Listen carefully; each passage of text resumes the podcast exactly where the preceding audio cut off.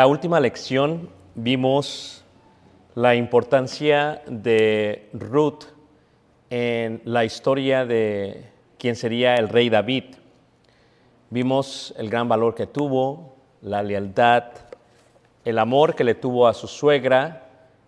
Vimos por qué la amaba, porque amaba a Jehová y entendíamos que Jehová proveía esa fe al pueblo de Israel y que de Israel venía la familia de esta Noemí y es por eso que preservó la lealtad esta, esta Ruth. Todas las mujeres en la Biblia tienen mucho que ver o casi todo que ver con la formación o con la historia de Jesús y el cuidado de su genealogía para que él viniese a nacer. Veíamos que la bisabuela de David era esta eh, moabita. Importantísimo lo que hizo para que continuase el linaje.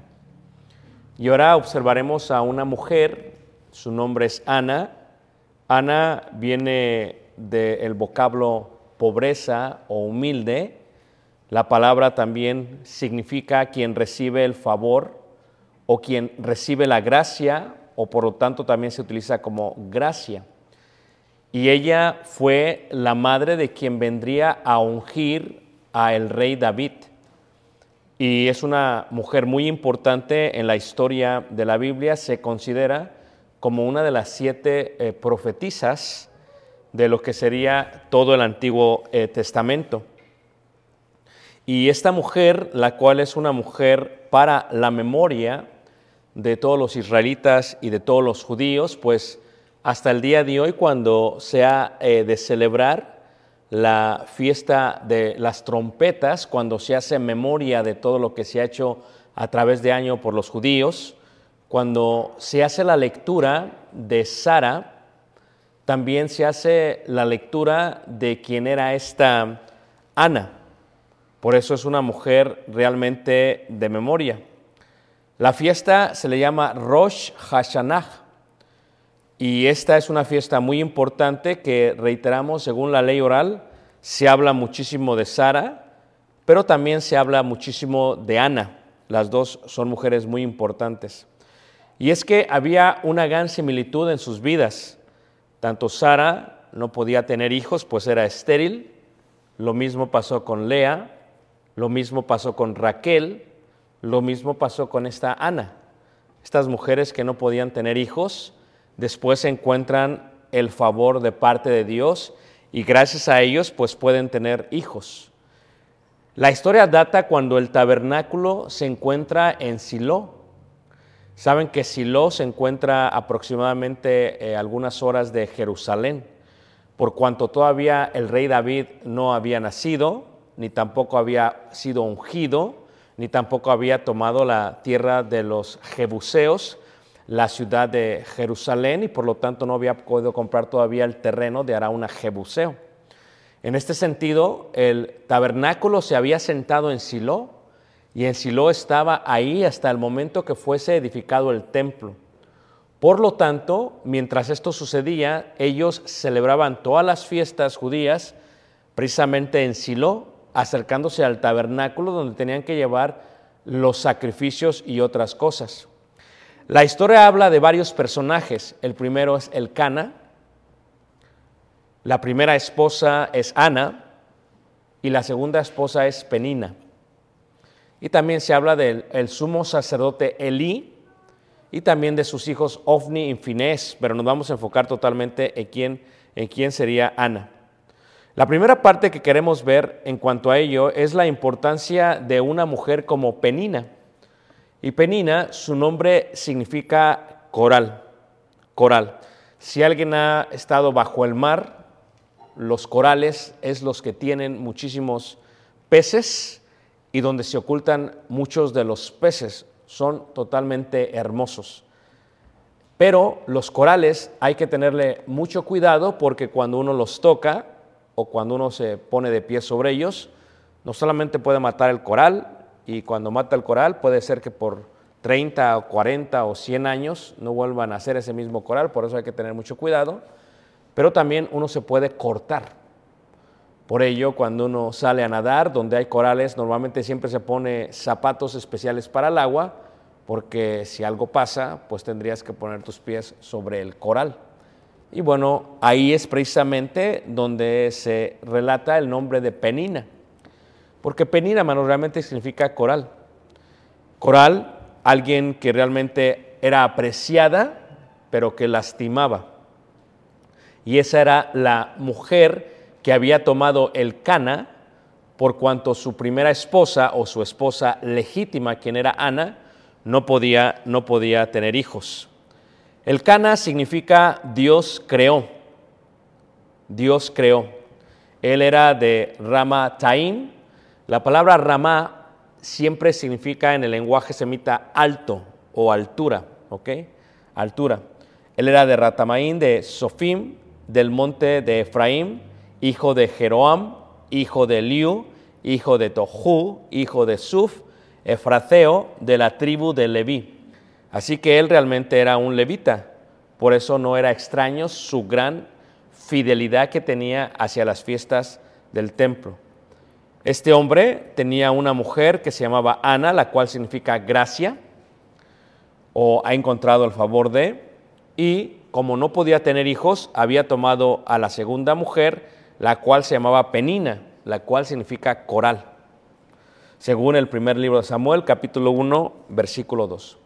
Ahora, el Cana era un hombre muy, muy justo, como buen levita, era sumamente justo y, e iba hacia Silo, a la presencia de Jehová, a celebrar las fiestas judías.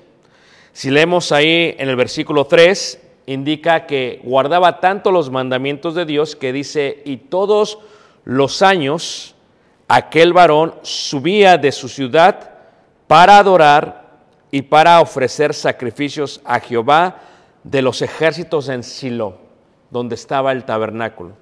Ahora, ¿cuáles eran las tres fiestas a las cuales tenían que subir todos los judíos varones? Era la fiesta de los panes, la fiesta de las semanas y la fiesta de los tabernáculos.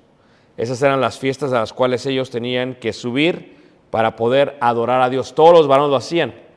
Pero debemos de entender que el Cana cuando subía tenía que subir con su esposa, la cual tenía muchos hijos y muchas hijas. Pues dice ahí en el versículo 3 que para adorar, para ofrecer sacrificios a Jehová de los ejércitos en Silo, donde estaban dos hijos de Elí, Ovni y Finés, sacerdotes de Jehová, y cuando llegaba el día en que el Cana ofrecía sacrificios, daba a Penina, su mujer, a todos sus hijos y a todas sus hijas, cada uno su parte. Aquí podemos aplicar algo que es interesante. Nuestros hijos no trabajan, hay veces nuestra esposa no trabaja, pero venimos a adorar a Dios. ¿Quedan ellos exentos de la adoración de la ofrenda? No. El Cana le está proveyendo a su mujer Penina, a Ana también, claro, y a todos sus hijos todo lo que ellos van a necesitar para adorar a Dios conforme el mandamiento. Y esto es un principio que debes de entender, que aunque salves tú seas el único que tiene el ingreso económico dentro de la casa, es tu responsabilidad proveer porque tú no puedes hacer la adoración por tu hijo o por tu esposa. Ellos tienen que hacerla, por lo tanto el Cana lo que hacía es que les daba a cada uno su parte para que de esa manera lo pudieran presentar a Jehová como ordenaba la ley. Por eso era un hombre totalmente justo. Solamente que había un gran problema.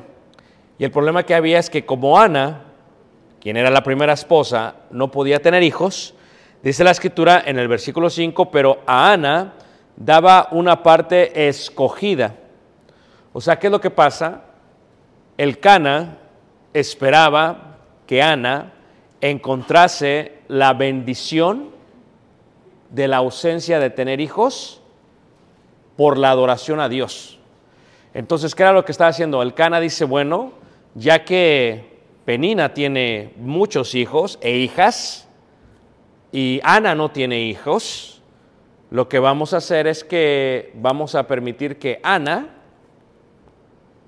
le demos una porción escogida para que ella se deleite y se goce en la adoración que se le da a Jehová. Y eso es lo que hacía. Porque dice ahí, porque amaba a Ana, aunque Jehová no le había concedido tener hijos. Y aquí vemos por qué esta persona anhelada, que se ve bien, podríamos decirlo, esta coral, esta penina, lastimaba constantemente a esta Ana. Y esto vemos eh, una gran similitud entre ella y la egipcia. ¿Se conoce de la egipcia, hermanos? O sea, hacía precisamente lo mismo. Y aquí hay un eh, común denominador que no se ha borrado por la historia, que una mujer utiliza su fertilidad para humillar, para irritar para hacer enojar a aquellas que no pueden tener hijos. Lo hizo la egipcia, lo hizo Lea y ahora lo hace Penina. Esto es, un, esto es algo que es un común denominador. Por eso, y nosotros tenemos algunas hermanas que no han podido concebir, ellas no deberían de sorprenderse si de pronto hay otras hermanas que tienen muchos hijos que de pronto hagan comentarios que les irrite o que les haga enojar. Diríamos nosotros, se oye muy maligno, ¿no? Pero así es, era Penina, Lea y también la egipcia. Así que no podemos librarnos de eso aún nosotros. Y su rival la irritaba, enojándola y entristeciéndola porque Jehová no le había concedido tener hijos. Entonces, para las hermanas o las mujeres que se les hace fácil tener hijos, eh, y esto lo dijimos en la historia, creo que también fue de Sara y de Lea y de Raquel, tienen que tener mucho cuidado en todo el espectáculo que hacen cuando se tienen hijos. Porque realmente a veces se celebra como si fuese un gran logro. Todavía no se tiene y se está celebrando lo que todavía no se ha tenido pues realmente es una creación de Dios donde la mujer está indirectamente participando de la formación del ser humano. Pero quien da los hijos es Jehová y nunca deberían de utilizarse para irritar, para enojar o para entristecer. Por lo tanto, las mujeres deberían de ser conscientes en lo que sienten aquellas mujeres que no pueden tener hijos. Porque a veces no son conscientes y tal vez tú estás haciendo tu escándalo porque vas a tener un hijo y te alegras y todo, pero tal vez sin darte cuenta y sin decir nada, por tu acción, otra mujer puede estar totalmente triste, deprimida y aún posiblemente enojada, porque a veces la mujer no llega a entender por qué Dios le da a ella y por qué Dios no me da a mí. Aunque tenemos que entender, y este es un principio también de la Biblia, en la primera carta de Timoteo se dice esto, eh, que la mujer debe de entender que hay un camino a la salvación. Y reitero, la mujer es clave para el desarrollo y la formación de los hombres de la Biblia. Primera de Timoteo capítulo 2, en el versículo 15, Caleb. ¿Qué dice Primera de Timoteo 2, 15? Primera de Timoteo 2, 15. ¿Qué dice Caleb?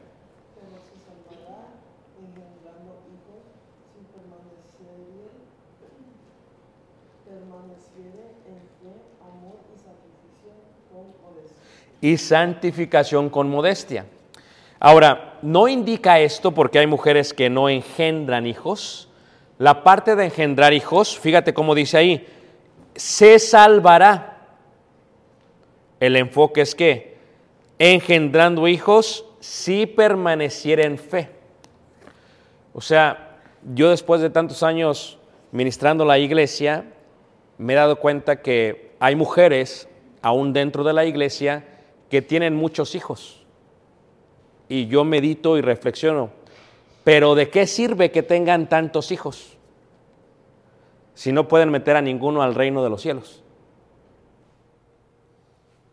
¿O de qué sirve que tengan tantos hijos si las mujeres no permanecen en la fe? Como dice ahí la escritura, y en la santificación. O sea, de nada sirve entonces tener hijos. Y luego la pregunta es, ¿pero por qué Dios se los da? ¿Por qué Dios les da hijos? La salvación, como dice aquí, se salvará si permanece en fe, amor y santificación. Pero si una mujer no engendra hijos, ¿no es salva? No. No, aquí está hablando del contexto del, del objetivo del rol y de la función de la mujer. Es de lo que está hablando aquí. ¿Está mal que la mujer trabaje? No. Pero si el trabajo está poniendo una barrera o estorbando para que ella permanezca en la fe, en amor y santificación y que críe correctamente a sus hijos, entonces está totalmente mal. Porque el objetivo y la función de la mujer no es solamente tener hijos, pero sino tenerlos que preserven la fe, el amor y la santificación con qué? Con modestia. Y entonces me preguntó alguien, bueno, pero yo tengo una hija y mi hija nunca ha tenido hijos. No, no hay problema, también se va a salvar. O sea, el hijo no es el que te salva, quien te salva es Cristo Jesús. Pero que se entienda que la mujer cuando tiene hijos tiene que enfocarse en que ellos permanezcan en la fe, el amor y la santificación con modestia.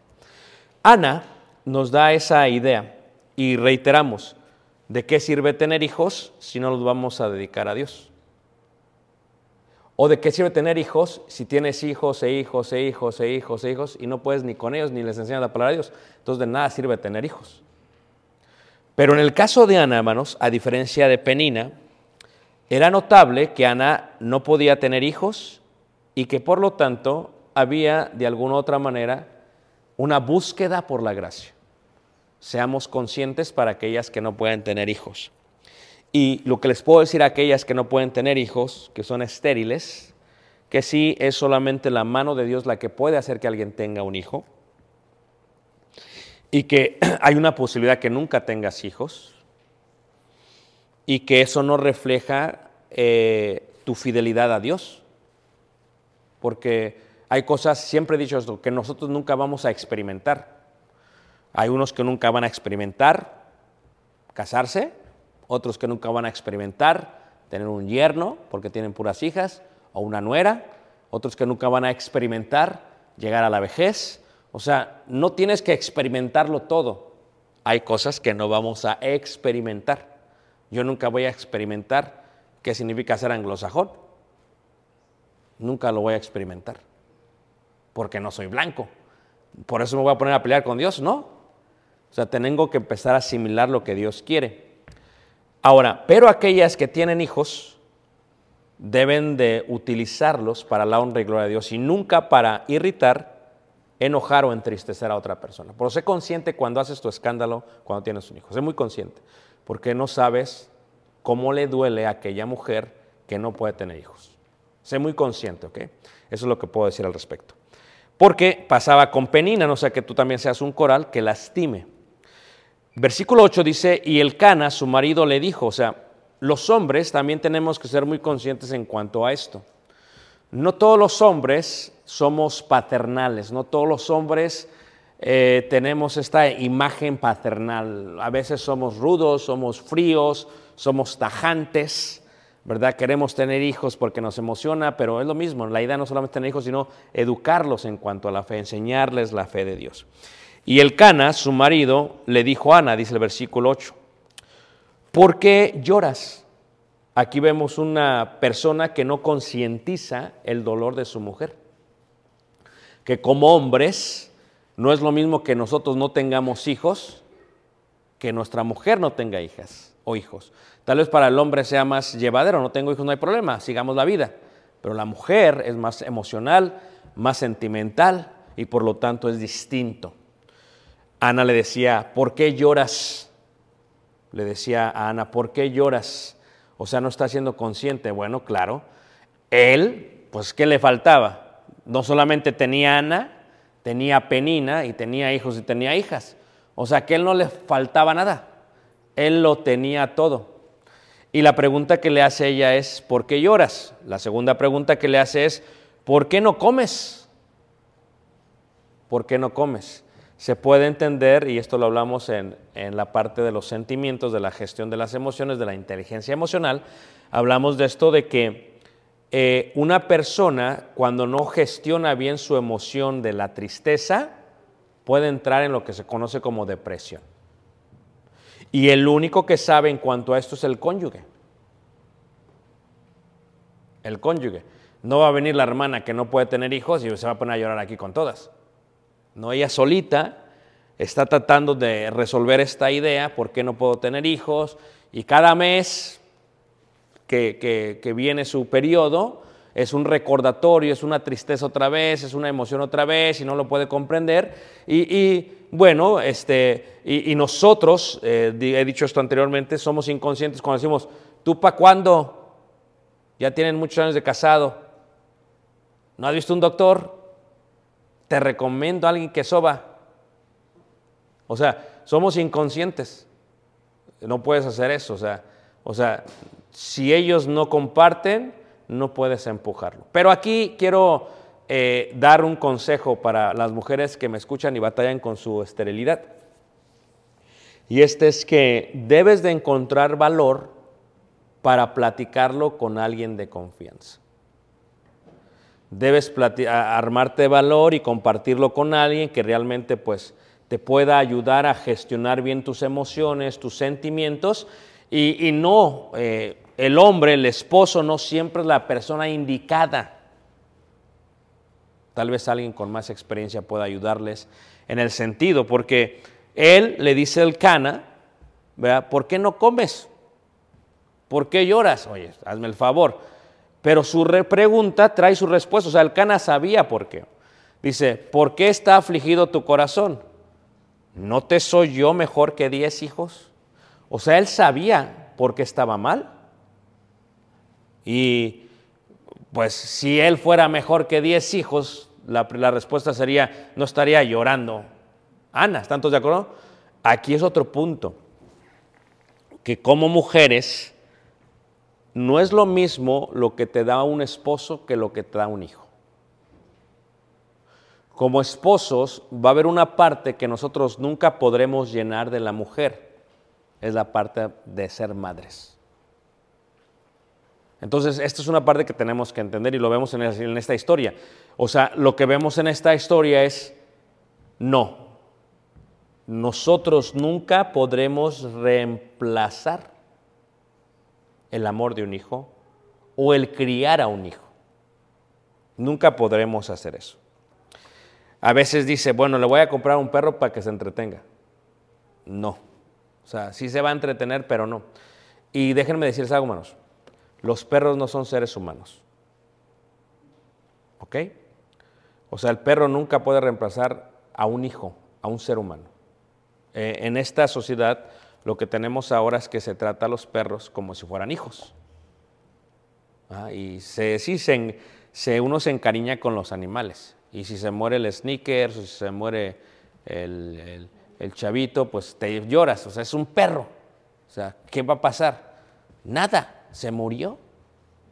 O sea, para empezar desde que lo compras, desde que lo obtienes, tienes que aceptar que no va a vivir a tu altura, porque los años de perro son más acelerados que los años de ser humano. Que cuando el perro tiene ya chavito que va, a vivir tal vez, si no le da una enfermedad y se muere, si va a vivir 20 años es mucho, pero llega un momento que a los 10 años ya ni pueden caminar, ya no pueden ver, están chocando con todas las paredes. Entonces, ¿qué es lo que pasa? porque a los 10 años ya es como si tuvieran 70, 80 años. Entonces imagínate, te compras un perro reemplazando a un ser humano, pues vas a chocar, porque vas a estar siempre con que se te murió el perro y otro otro perro y otro perro. Entonces los seres humanos no se reemplazan con animales. Hay que saber esa diferencia, hay una gran distinción. Y sabemos que en esta sociedad eh, hay más gente en la nueva generación generación X, nos incluimos nosotros, generación milenio, que prefieren tener animales que tener seres humanos. ¿Por qué? Porque pues es más fácil tener un perro. ¿ah? Porque el perro le das de comer y ya. Pero el ser humano, a ver, entiéndele, razónalo, explícale. Entonces, en esta parte es distinta. Sí, el hombre nunca podrá llenar el lugar de los hijos y por lo tanto el Cana debería de saber eso y no le debería hacer esas preguntas. Porque las preguntas la están lastimando más. Ahora, lo que hace Ana es algo interesante, porque lo que Ana busca es, una vez más, es la búsqueda de la gracia. ¿Y dónde la va a encontrar Ana? En Silo, donde está el tabernáculo y donde está la presencia de Jehová. Lo que Ana decide hacer el próximo día, versículo 9, y se levantó Ana después que hubo comido y bebido en Silo, y mientras el sacerdote Elí estaba sentado en una silla junto a un pilar del templo de Jehová, ella con amargura de alma oró a Jehová y lloró abundantemente. Eh, me pongo a pensar cuántas mujeres, a pesar de pedirle a Dios, nunca concibieron. Muchas mujeres le pidieron a Dios tener y nunca concibieron. Entonces, eh, ¿será que Jehová no las oyó? No.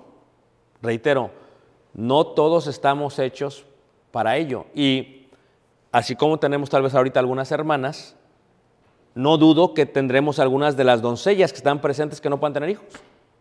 Esto es parte de la naturaleza humana. O sea, ¿qué se puede hacer? Sí, y, esto que se siente, esta presión que se siente, es una presión que se siente eh, eh, interna cuando tú volteas y ves que el hermano ya embarazó a la hermana. A veces le digo yo, con verla la embarazó. Como que no hacen. Es más, y luego es, es inconsiderado porque dice, no, dice, no fue planeado. O sea, y el otro está ahí escuchando diciendo, oh, yo tanto que lo he planeado. Si te fijas, ¿cómo uno tiene que ser consciente, hermanos? Hay que ser conscientes en lo que decimos, porque eso es lo que pasó. Ella sube, ella llora y tiene una gran amargura en su corazón. Y, y lo que pasa es que este lloro abundante, y decide hacer algo, hermanos, le hace un voto a Jehová. Y aquí sí es algo más interesante, porque le dice a Jehová, versículo 11, dice, Jehová de los ejércitos, si te dignares mirar la aflicción de tu sierva y te acordares de mí y no te olvidares de tu sierva, sino que dieres a tu sierva un hijo varón, yo lo dedicaré a Jehová todos los días de su vida y no pasará navaja sobre su cabeza. Lo que está haciendo Ana es, no tengo hijos, pero si me das, te lo voy a dedicar. Si es varón, es para ti. Y claro, era de la tribu de Leví. Si es varón, va a ser para quién? Para ti. Aquí hay otra cosa que, que viene a mi mente. que lo he visto también aquí en la iglesia. Hermanas que piden muchísimo para que se cumpla su embarazo. O sea, piden y piden y piden, no, hermanos, oren por mí, que me voy a aliviar. Y, el niño que debería de ser una bendición, en vez de consagrarlo a Dios, como que le lo desconsagran a Dios. O sea, dejan de venir a la iglesia. O sea, no entiendo esta idea. Pediste para que Dios te diera un hijo. Pediste para que naciera bien el hijo. Nació bien el hijo y ahora no lo consagraste a Dios. Eso lo he visto también así. O sea, a veces hasta la persona ya hasta se siente mal, o el familiar, la madre, o el hermano, la hermana. Híjole, es que no sé si pedir, porque pues ya sabemos lo que, con qué va a salir la muchacha. Después tiene el hijo y se olvida de la iglesia. Fíjate qué interesante. Esta Ana no fue así. Ana le dijo a Dios, le hizo un voto a Dios, que si veía, ella lo iba a consagrar para Jehová. Ahora, la otra, la penina, ¿verdad? Tantos hijos y ni uno había consagrado. Esto ya lo vimos también en la historia de Ruth, cuando le dijeron todas a la suegra, a Noemí, esta te es mucho más que siete hijos. Claro, porque reitero, tienes, tienes diez hijos, cuatro hijos, tres hijos, dos hijos, pero ninguno lo encaminas en el camino de Dios pues entonces, ¿para qué los tuviste? La idea es consagrarlos a quién? A Jehová de los ejércitos. ¿Todos siguen aquí, hermanos? Porque siento un ambiente así como que me están escuchando, pero se me están durmiendo. A ver, levante la mano, ¿quién está aquí, hermanos? No los voy a parar porque no es canto, pero este, eh, muy bien. Ahora, ¿qué sucede?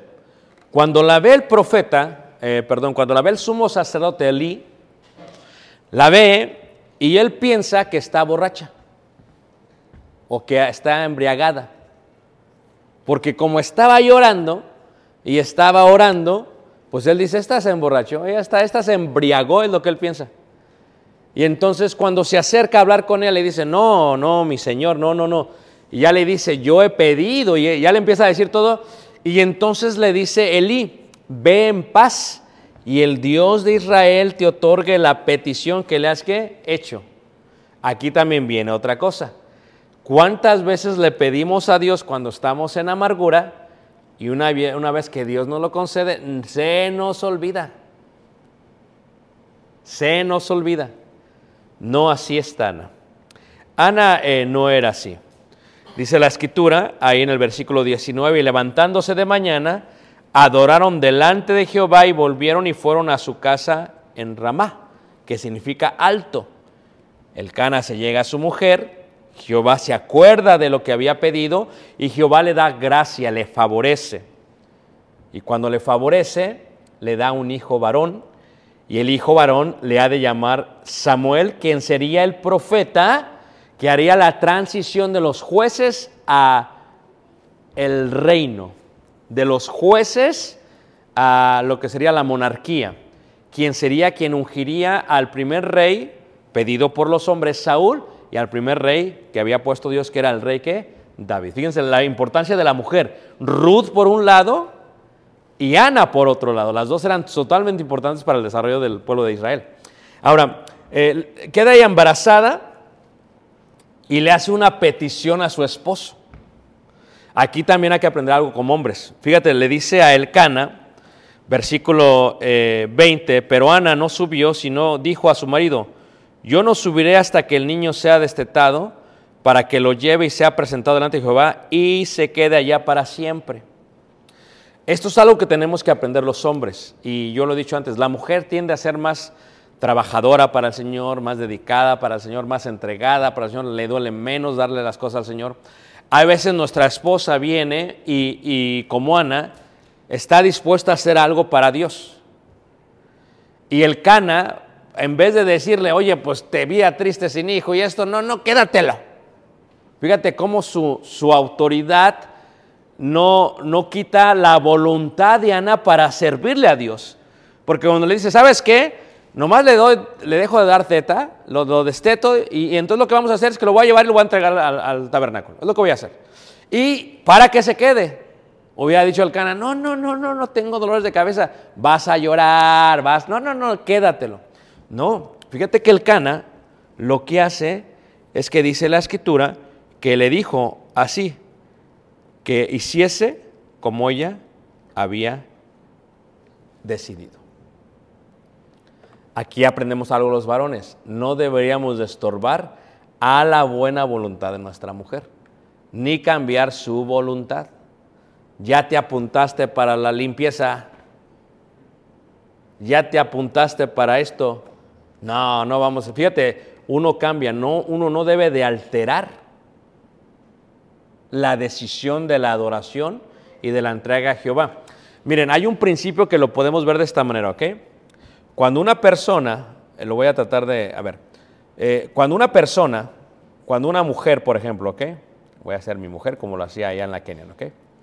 Cu- Cuando una mujer decide darle algo a Jehová, una ofrenda a Jehová, en su corazón ya es de Jehová.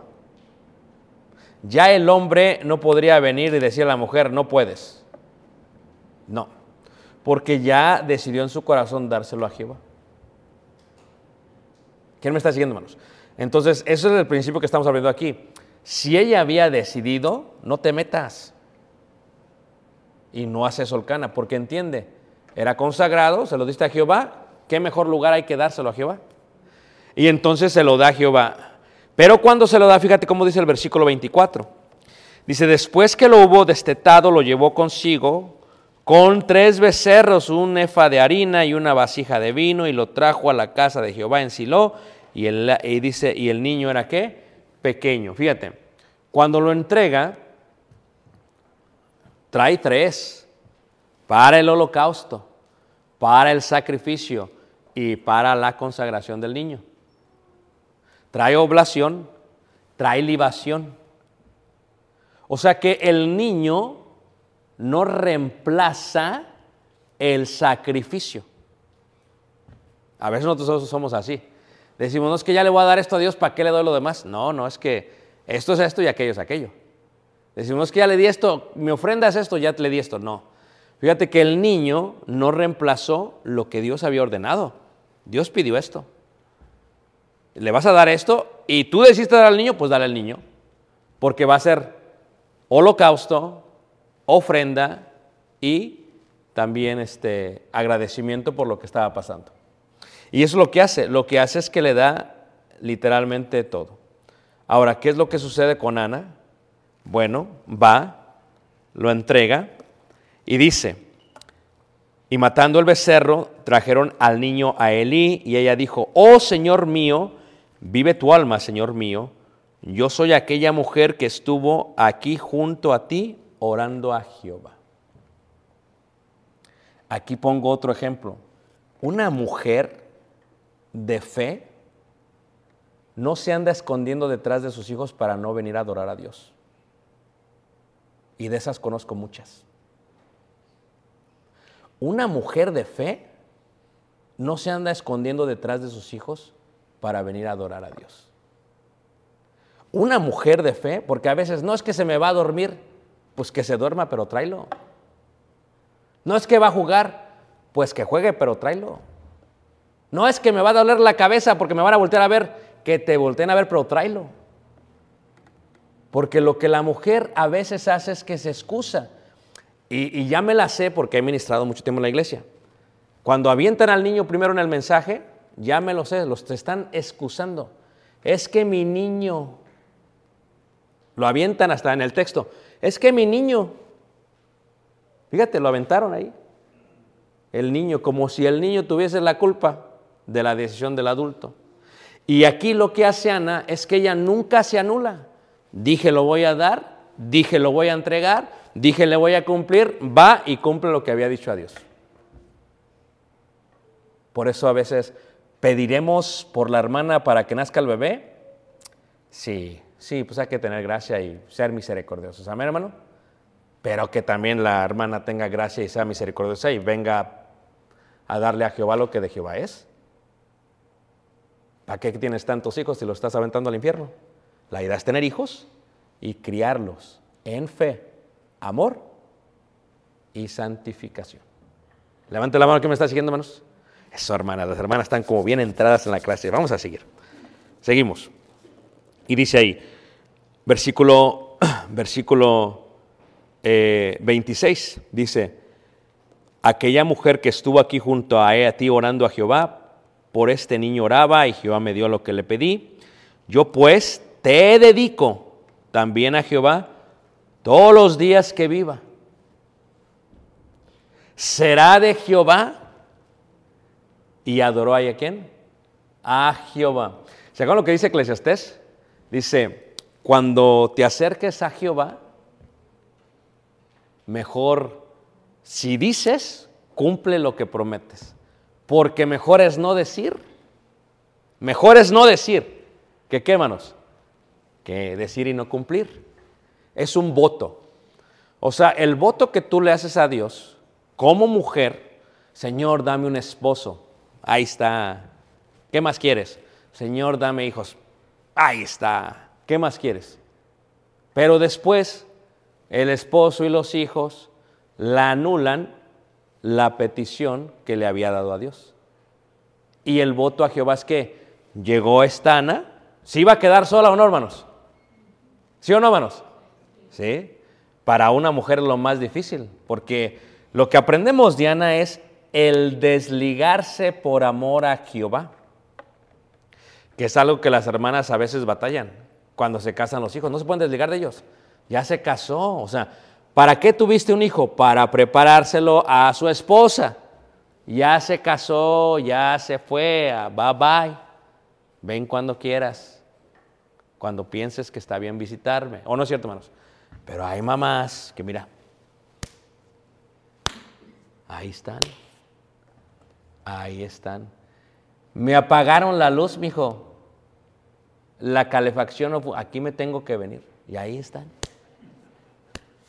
¿Quién la pagó, mamá? Yo, pero no pagué, pero fue a propósito para caerte aquí.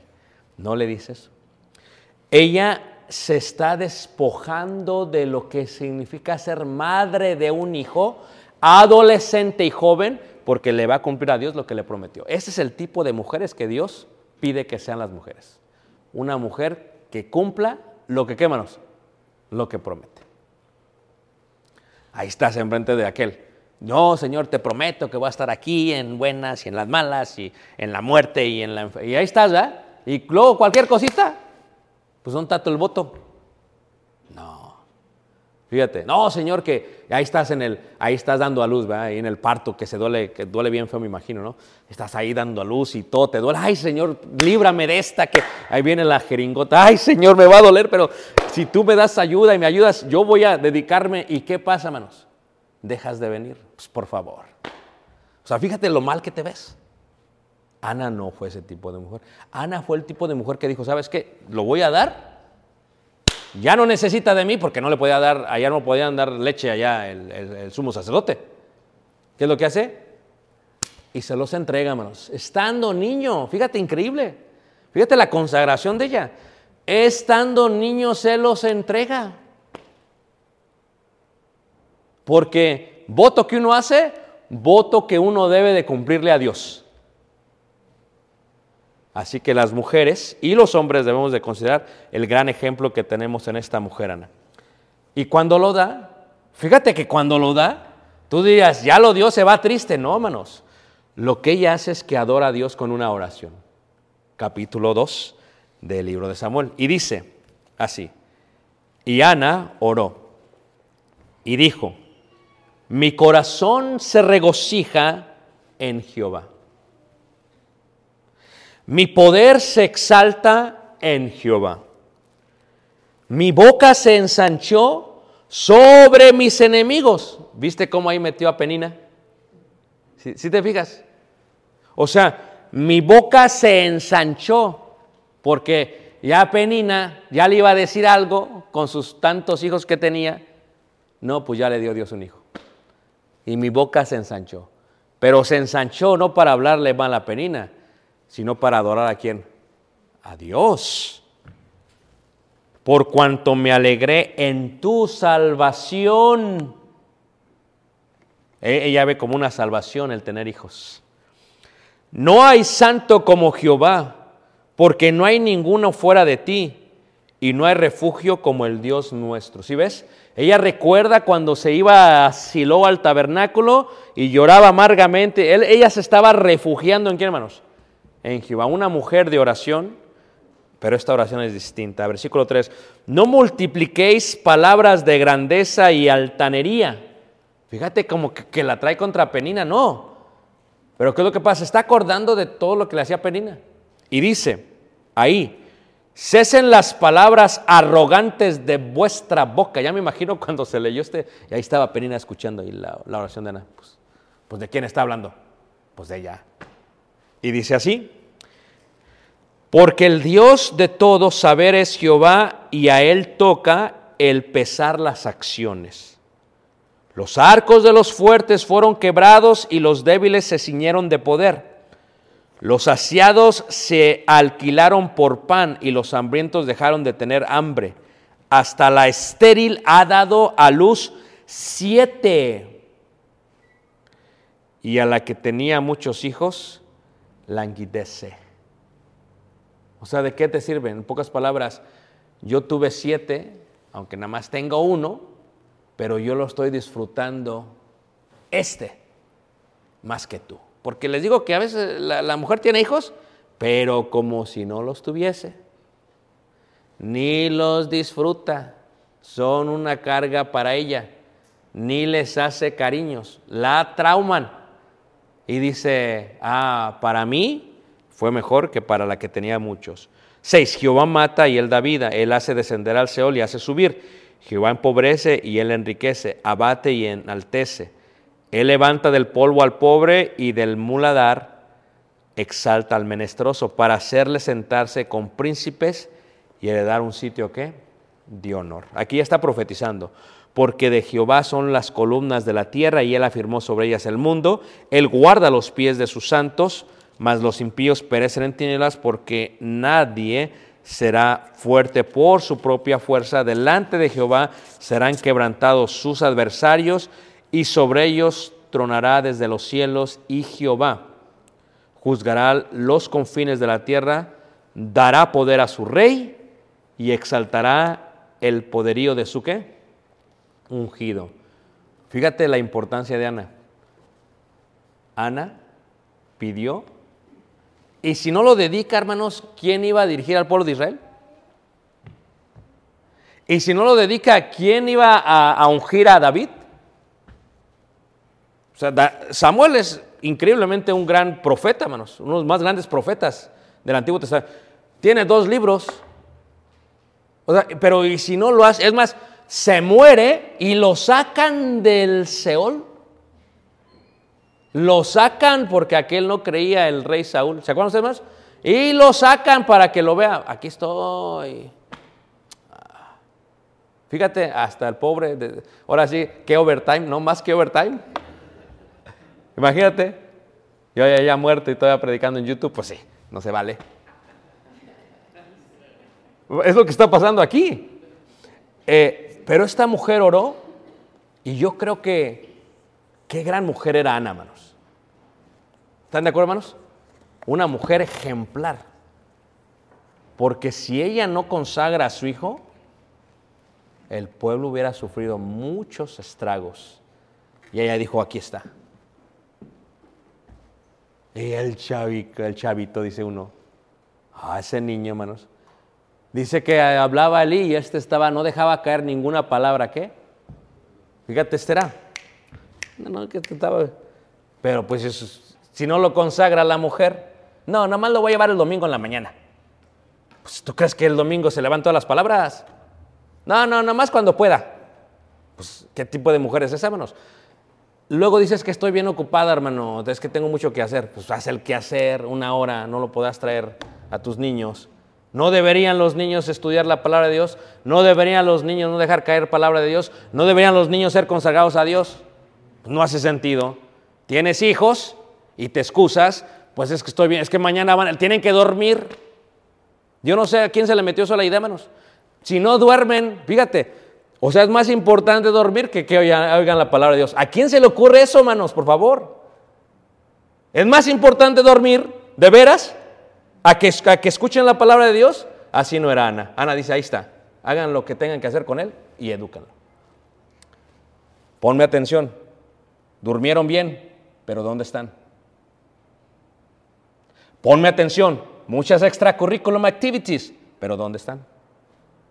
Cuesta, sí, hermanos, cuesta traerlos, cuesta traerlos, cuesta que ándale y estás, pero vale la pena porque los estás consagrando. Ese es el tipo de mujer que era esta Ana. Y yo por eso me emociono porque realmente que era una mujer que sufrió mucho, pero Jehová le dio lo que tanto que esperaba. Y ahora sí lo abro para preguntas, hermanos.